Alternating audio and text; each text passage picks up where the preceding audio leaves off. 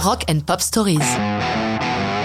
Traveling Wilburys, Handle Whisker, 1988.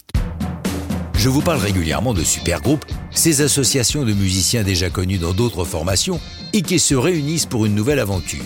Celui dont nous parlons aujourd'hui est vraiment un super, super groupe. C'est le club des légendes, avec Roy Orbison, pour beaucoup la plus grande voix du rock. Il a débuté aux côtés de Johnny Cash et Presley. Bob Dylan, pas besoin de commenter, pas plus que pour George Harrison, auquel s'ajoute Tom Petty, un des artistes américains les plus attachants, et enfin Jeff Lynne, l'âme de l'Electric Light Orchestra, celui qui aurait tant aimé être un Beatles. Le plus incroyable dans ce groupe est la manière dont il se constitue.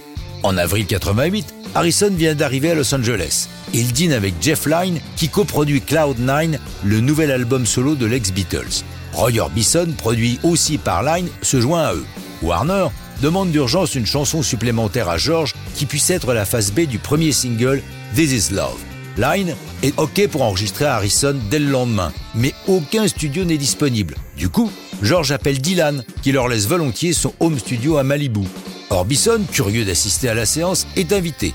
Enfin, George passe chez Tom Petty récupérer une guitare qu'il y a laissée, et comme lui aussi bosse avec Line, il est convié. C'est le matin même de l'enregistrement que Harrison écrit Handle Whisker après avoir vu cette mention sur un carton abandonné. Rien n'est déterminé, mais il pense déjà à une partie à faire chanter à Orbison. Tout le monde se retrouve chez Dylan et commence à travailler la chanson. Petty est très impressionné de voir Dylan écrire. Il l'a raconté. Il n'y a personne que je connaisse qui ait le don d'écrire comme lui. J'ai énormément appris en le regardant. Son esprit est vraiment celui d'un artiste. Il peut trouver pour une phrase le mot clé qui va tout embellir, tout transformer. La chanson est enregistrée par les cinq hommes, chacun prenant quelques vers.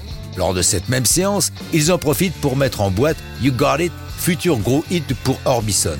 Handle Whisker est envoyé à Warner qui, évidemment, la trouve si forte qu'il pense que ce serait gâché d'en faire une phase B de single. Devant tant d'enthousiasme, les cinq galactiques de la musique se tapent dans la main et au-delà de Handle Whisker, l'idée d'un album de la bande de potes est née. Lorsque la chanson est publiée le 17 octobre 88, la vidéo qui accompagne Handle Whisker ne laisse rien deviner de l'identité des membres du groupe baptisé Traveling Wilburys. L'affaire sera vite éventée et l'album s'écoulera à 5 millions d'exemplaires. Un autre suivra, même après le décès de Roy Orbison, mais ça, c'est une autre histoire de rock'n'roll.